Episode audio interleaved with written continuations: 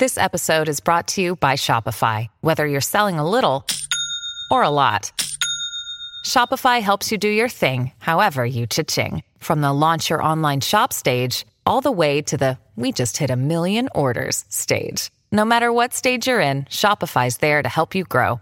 Sign up for a $1 per month trial period at shopify.com slash special offer, all lowercase. That's shopify.com slash special offer.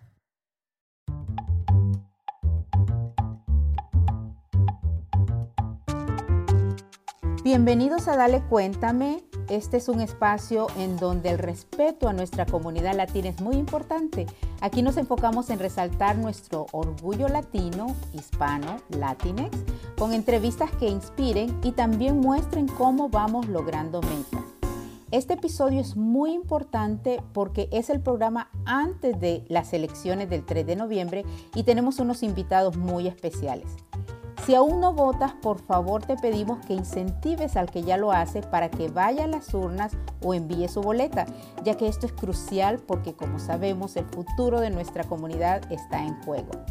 Comenzamos nuestras pláticas con un par de caballeros, a uno de ellos lo tuvimos en marzo, su nombre es David Pérez, David Pérez, y él nos ayudó dándonos a conocer sobre eh, Emily Cole, quien ganó un puesto a jueza en las elecciones primarias.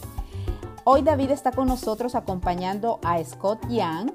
Scott es candidato a otro puesto para juez del Tribunal Superior de Los Ángeles para el puesto número 162. No se les olvide. Gracias a ambos por estar aquí. Welcome, both of you. Thank you. Thanks, Rosie. Como escucharon antes a Ben Monterroso, Scott Young ha sido apoyado por la organización del Sindicato de Trabajadores SEIU o Sindicato Internacional de Trabajadores de Servicios. Scott también es apoyado por la Asociación de Abogados de Los Ángeles, por el Colegio de Abogados Mexicoamericanos, entre otros. Por favor, cuéntanos un poco sobre tu carrera como fiscal de distrito y sobre todo sobre tu historial familiar mientras crecías. Thank you, thank you so much. I um, I am a boat baby from Vietnam. Both of my parents fled Vietnam in 1979, and I arrived in the United States in 1980. Uh, I grew up in Echo Park, uh, downtown Los Angeles, during the 1980s. I went to Betty Placencia Elementary School, uh, Virgil Junior High School on Vermont, and then later on I went to Grant High School in Van Nuys. Uh, I graduated from UCLA in 1997 and then went to law school thereafter. Eh, soy Scott Yang, soy un inmigrante que llegó por vía acuática con mis padres. Ellos salieron conmigo de Vietnam en el año 1979. Yo llegué acá el año 80, me crié en Echo Park, cerca del centro de Los Ángeles en los años 80. Fui a la primaria que se llama Betty Placencia, de ahí pasé a la escuela de la, que está en la Virgil y Vermont, y luego fui a la secundaria, a la high school en Van Nuys, que se llama Grant, la secundaria, y de ahí fui a la escuela de derechos. After I graduated from law school, I spent the first five years of my career uh, essentially representing mostly free of charge of uh, low income families who were being wrongfully evicted uh, from their homes. Uh, after five years having practiced uh, real estate litigation and my civil practice, um, I left the private sector to work for the government in the district attorney's office. Mis primeros cinco años ejerciendo como abogado, después que ya me recibí de la Escuela de Derechos, Trabajé ayudando a las personas de bajo ingreso y lo hacía gratuitamente, a las personas que se estaban enfrentando con casos de desalojo y estaban peleando contra esas situaciones injustas. Entonces yo los representé en este bufete de bienes y raíces de real estate. Entonces en el sector privado fue donde yo comencé mi carrera como abogado, esos primeros cinco años. Interrumpo aquí porque es súper interesante y quiero, así como para las personas que nos están escuchando, en Dale Cuéntame, tenemos a uno de los candidatos que está en su boleta. Este es el, señor Scott Young. Él está em, para la candidatura del puesto número 162 para juez. Él es un ah, fiscal y nos ha contado la historia eh, que lo llevó a ser fiscal. Él es un inmigrante y ha trabajado pro bono por las comunidades. The next question that I have is, you're passionate about equality, justice, and service. So tell us about that. Thank you, Rossi. I am. I'm extremely passionate about equality of everybody in our society, and that's uh, particularly those who are uh, what society would consider underdogs, uh, those who uh, lack the uh, resources of many others within our society who are at a disadvantage. Scott Young es una persona que se, un abogado, ¿no? un fiscal, que se postula para el puesto 162 como juez acá en el condado de Los Ángeles. Una persona sumamente apasionada sobre todo lo que tiene que ver con la igualdad, sobre todo para las personas no favorecidas en nuestra sociedad. Le gusta luchar principalmente para esas personas. So that is the reason why once I joined the district attorney's office, I focused most of my work in uh, the most vulnerable victims within our society. Uh, so I do sex crimes prosecution, child molestation prosecution, and uh, child abuse leading to death. In 2017, I had the honor of uh, fighting for little Gabriel Fernandez, uh, the little child who was tortured to death in Palmdale. Debido a esta pasión que tiene Scott para las personas desfavorecidas en nuestra sociedad, es que él comenzó su carrera como fiscal directamente en el sector de la fiscalía que se encarga en ayudar a las víctimas más vulnerables de nuestra sociedad. Scott ha trabajado con víctimas de abuso sexual, con menores de edad que a veces hasta han muerto debido a alguna violencia y Scott se siente sumamente orgulloso de haber representado eh, a la familia de Gabriel Fernández en la ciudad de Palmdale en el año 2017. Gabriel Fernández fue un niño que murió en un caso de violencia contra ese menor de edad. Sí recuerdo ese caso y estoy segura que muchos en la comunidad lo recuerdan. So thank you very much for that. And, and now the, the key question, Scott.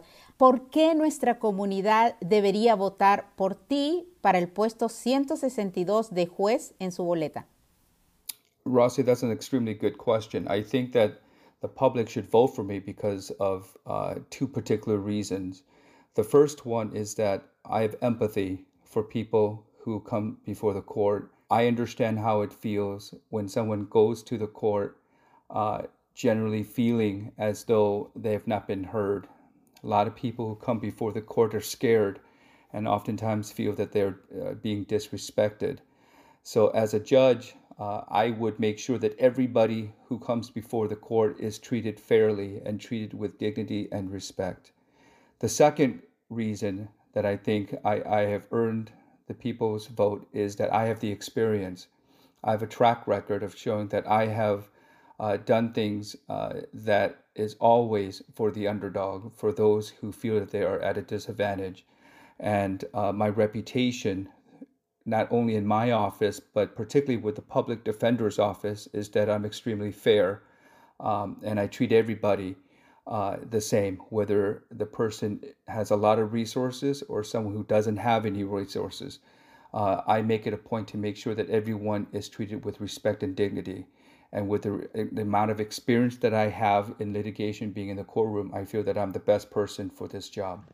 Es muy buena pregunta la que está haciendo Rosy. Y la contestación, contestación que está dando Scott acá es que dos motivos por los cuales deberían votar por, por Scott en la posición 162 como juez. Primero es que Scott tiene empatía para todas las personas que vienen y se presentan delante de, un juez. Eh, Scott entiende que las personas estas normalmente se sienten que nadie les ha escuchado, a veces llegan con algún temor y muchas veces hasta se sienten que no se les está dando el respeto que se merecen. Y Scott piensa que es sumamente importante tratar a cada persona de una forma justa y de una forma digna, porque todo ser humano se merece que se le trate con dignidad. El segundo motivo por el cual eh, se debería votar por Scott es la experiencia que él tiene como abogado procesalista, o sea, trabajando en los tribunales día tras día y siempre representando y teniendo como prioridad ayudar a las personas desfavorecidas, o sea, los que a la sociedad a veces se les ha, eh, se ha olvidado de ellos o no les ha dado esas oportunidades. Y entonces también Scott tiene esa reputación de ser justo, muy importante, y tiene esa reputación o fama con ambas partes, o sea, con los fiscales tanto como con los abogados defensores. Ambos le tienen mucho respeto porque saben que él trata a las personas de altos recursos igual que a las personas de bajos recursos. Eso no importa para él, lo que importa es el ser humano en sí. Y tiene mucha experiencia delante de los jueces y trabajando, ejerciendo ¿no? derecho en los tribunales, en las cortes. Muchísimas gracias. Estamos en Dale Cuéntame.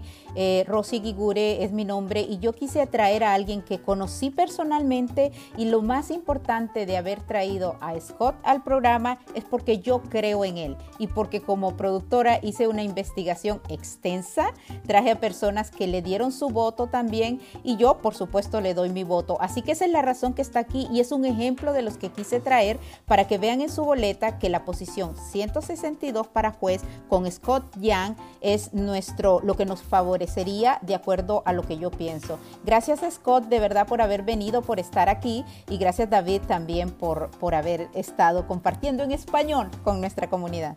Thank you very much, Rosy. Muy bien, muy bien. Felicidades.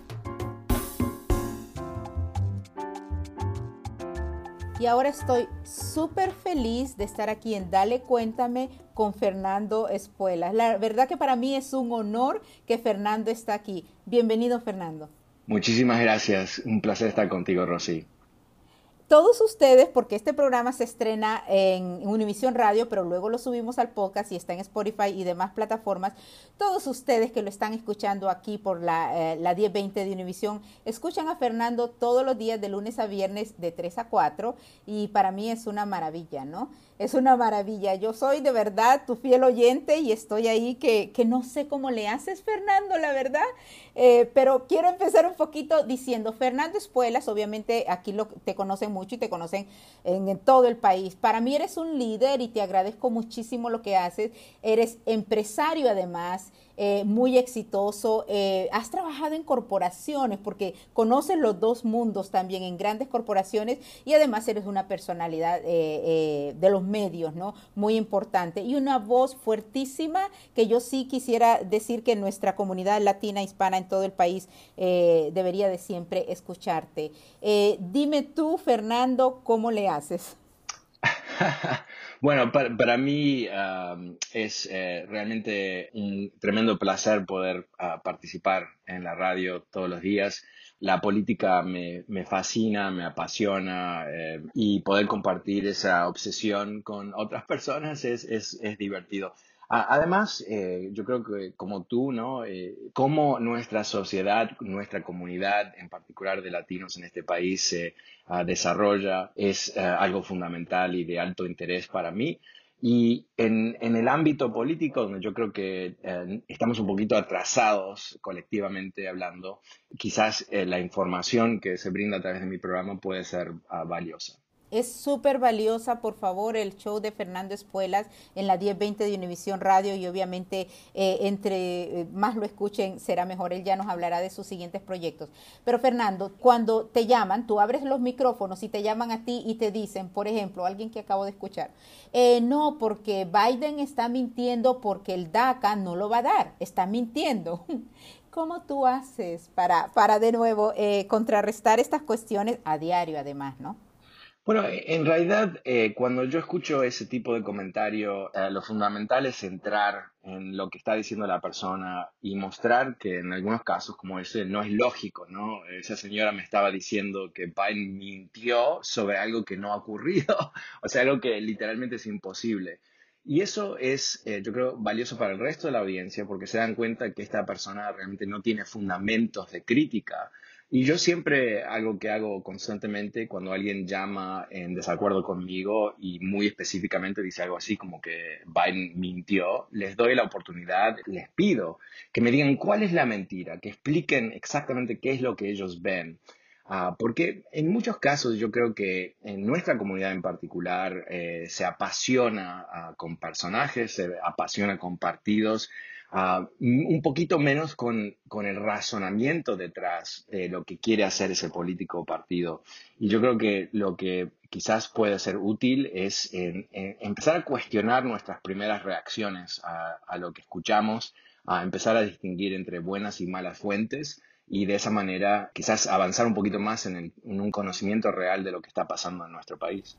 Y hay dos temas que yo pienso, Fernando, que nuestra comunidad, tengo que ser súper clara, yo viví 20 años en Miami, se, se deja engañar. Eh, tres diría entonces. El izquierdismo, que están diciendo que, o sea, cualquiera que se elija del demócrata es izquierdista. La economía y luego la religión. ¿Cómo tú contrarrestas o respondes a esos tres temas con los que nos le han engañado a un grupo de gente? Bueno, yo, creo que, es importante entender que el Partido Republicano de hoy, ah, para, empezar, ¿no? es eh, un, partido que no ha ganado una mayoría nacional en, 16 años, que ah, efectivamente su programa político no reúne una mayoría de los estadounidenses en las elecciones y que la estrategia electoral se ha derribado a, por un lado, asustar a la gente, ¿no? O sea, eh, decir que los demócratas son todos socialistas no, no obedece ningún tipo de evidencia o razonamiento es una etiqueta que ellos quieren otorgarles a los demócratas para desacreditarlos. Pero en realidad lo que, lo que demuestra, de mi punto de vista por lo menos, es una debilidad muy profunda, una incapacidad de evolucionar el programa de, gobierno de los republicanos para poder atraer esa mayoría. Entonces vemos que ellos están actuando en una forma, yo diría, negativa para el sistema democrático. Eh, cuando un partido, como está pasando en estos momentos en que estamos hablando, el Partido Republicano está en las cortes a través de todo este país para intentar parar las votaciones para hacerlo más difícil que la gente vote este, año. Y la razón es porque no tienen confianza en sí mismos en que van a poder ganar. Entonces están tratando de reconfigurar el sistema electoral para limitar los votantes. Esto no es una, muy buena señal. Y como eso, eh, eh, yo creo que el Partido Republicano juega con las emociones. Entonces, eh, yo viví en Miami mucho tiempo también. A mí me fascinó cómo los republicanos han manipulado la comunidad cubanoamericana en una forma muy dramática. Pero la realidad es que con toda su supuesta oposición a los Castros, los Castros están ahí. Eh, el, régimen comunista sigue torturando gente, sigue quitándole la libertad a todos, excepto a sus miembros, ¿verdad? sigue reprimiendo, sigue destruyendo una tierra ah, bella como Cuba. Yo creo que en realidad lo que estamos viendo es que si se acaba el régimen comunista en Cuba, se les acaba el negocio a los republicanos. Ah, lo mismo con ah, religión, ¿no? O sea, la realidad es, y, esto es algo que, demócratas nunca lo dicen, pero yo pienso que, no, no soy el vocero de los demócratas, pero pienso que hay que decirlo. Eh, la realidad es que el 70% en encuestas recientes de los estadounidenses apoyan el derecho a una mujer de decidir qué hacer con su cuerpo en términos de dar a luz o no dar a luz. No es que hay 70% de los estadounidenses a favor del aborto, están a favor del derecho de la mujer de decidir qué hacer con su cuerpo. Los republicanos saben que si ellos en algún momento literalmente tratan de ilegalizar ah, el derecho de la mujer sobre su propio cuerpo, que van a tener una rebelión de mujeres republicanas y pues, algunos hombres republicanos. Y ciertamente en estados donde ellos pueden tener ah, eh, victorias electorales, eh, van a perder. Entonces, ¿qué hacen? Ah, utilizan el tema del aborto, el tema religioso, si quieres más ampliamente, como una especie de arma en contra de los demócratas. Pero lo que no hacen es resuelven lo que ellos dicen que quieren resolver. Y no lo hacen porque terminaría con el Partido Republicano, no existiría. Entonces ahí está una, objetiva, eh, si tú quieres, distorsión de un tema pero que lo utilizan con mucha capacidad. Entonces, eh, yo creo que hay que tomar eh, cada estrategia política que ellos utilizan y entenderla eh, en su base. No simplemente reaccionar a lo que están haciendo, sino entender qué está detrás. Y en, este caso, ¿no? el caso del aborto, por ejemplo, mostrar que aquí hay una hipocresía, pero va más allá de hipocresía, es una barato, ¿no? Aquí hay un intento de confundir al votante extorsionar ese votante. Si votas por los republicanos, nosotros vamos a salvar a los, a los bebés, ¿no? No es, no es la realidad, pero, eso es lo, pero es efectivo lo que a nivel ah, electoral. Y eso es lo que han estado haciendo, pero cuando alguien me dice a mí pro vida, yo digo yo soy pro choice y pro vida, porque de todas maneras ha muerto casi un cuarto de millón de personas por el COVID, por un mal manejo, pero además de eso hay niños que han muerto y, esos niños que se han quedado sin padres incluso. Eh, yo, yo, eso no tiene sentido. Es que tú más o menos mencionas la palabra hipocresía y, tal cual, es una manipulación. Es muy triste para mí seguir usando esa palabra, pero porque realmente me duele. A mí me dolería mucho que a mis hijos, o sea, tengo una hija, pero que la manipularan su mente de esa manera. No. Eh, a mí me encanta, por ejemplo, acabas de mencionar también la parte de izquierdismo que yo hice los documentales en, en Cuba cuando el presidente Obama estaba tratando de instaurar, porque es como tú dices, el mercado libre, ¿no? Pero ellos se eh, tomaron eh, eso de algo, tan, algo otra manera yo creo mucho en lo que está haciendo, de, nuevo, el Partido Demócrata, no como tú dices, no es, eh, no es el, la propaganda del partido, pero sí que mi comunidad, de verdad, por lo menos no se deje engañar. Uno de mis puntos, Fernando, es ve a votar para que le demostremos al Partido Demócrata que nosotros los hicimos ganar. Fuimos nosotros, porque no es, ellos mismos también saben que hay apatía. ¿Qué le dirías tú como consejo a todas esas personas que siguen dudando si van o si su voto les va, va a importar o no? Bueno, eh, voy a dar un ejemplo del 2016 para entender el peso que nosotros los latinos tenemos en este país. Ah, Trump ganó el estado de Michigan sorpresivamente y ganó por más o menos 10.000 votos. ¿no? Y eso eh, es algo que es insólito, un estado que había votado por décadas por los demócratas y ah, aquí hay que dar críticas, ¿no? Un estado que uh, la campaña de Hillary Clinton se sentía tan confiada, ah, no ella, pero su campaña, tan confiada de, de victoria que pararon de anunciarse en agosto antes de las elecciones. Realmente patético. Pero, pero, eh, uno dice, oh, 10.000 votos, ¿no? 90.000 latinos votaron por Trump en Michigan. 90.000. Dicho de otra manera, Trump no pudo ser presidente sin el voto de esos latinos. Y también te voy a decir algo, que menos del 50% ah, de los latinos que podían votar, o sea, votantes que habían sido registrados, votaron. Dicho de otra manera, una minoría de latinos que, votaron ah, eligieron a Trump. Ahora, eh, si lo, vamos, lo vemos del otro lado de eso, ¿no? ¿Dónde podemos nosotros tener un tremendo impacto ah, para asegurarnos que no tengamos cuatro años más de, esta, de este caos, de este régimen realmente tan preocupante que viola la ley todos los días, viola la constitución, las normas? Eh, eh, bueno, en realidad a través de todo el país, ¿no? Eh, definitivamente en Carolina del Norte somos 3% del electorado y menos del 50% votan. Usualmente Carolina del Norte, hoy por hoy, está casi parejo en las encuestas. Quiere decir que si sale a votar, vamos a decir, dos tercios de los latinos, los latinos van a elegir o a Trump o a Biden. Ah, estos son números reales, no es, no es un concepto, ay, si todos votamos, vamos, la, la unión hace fuerza, que son lindos slogans. Estoy hablando aquí de números muy específicos que pueden lograr una victoria. Así que en, nuestras manos, y, y, Rosy, eh, creo que dijiste algo que es muy acertado, ¿no? No tanto para demostrarle a los demócratas que nosotros tenemos poder, mostrarle al país. Si nosotros elegimos el próximo presidente de Estados Unidos, eh, ya para lo que intentó hacer Trump, que es minimizar nuestro papel en esta sociedad. Eh, va a ser más difícil inclusive para los republicanos tratar de, poner su bota sobre el cuello de nuestra gente.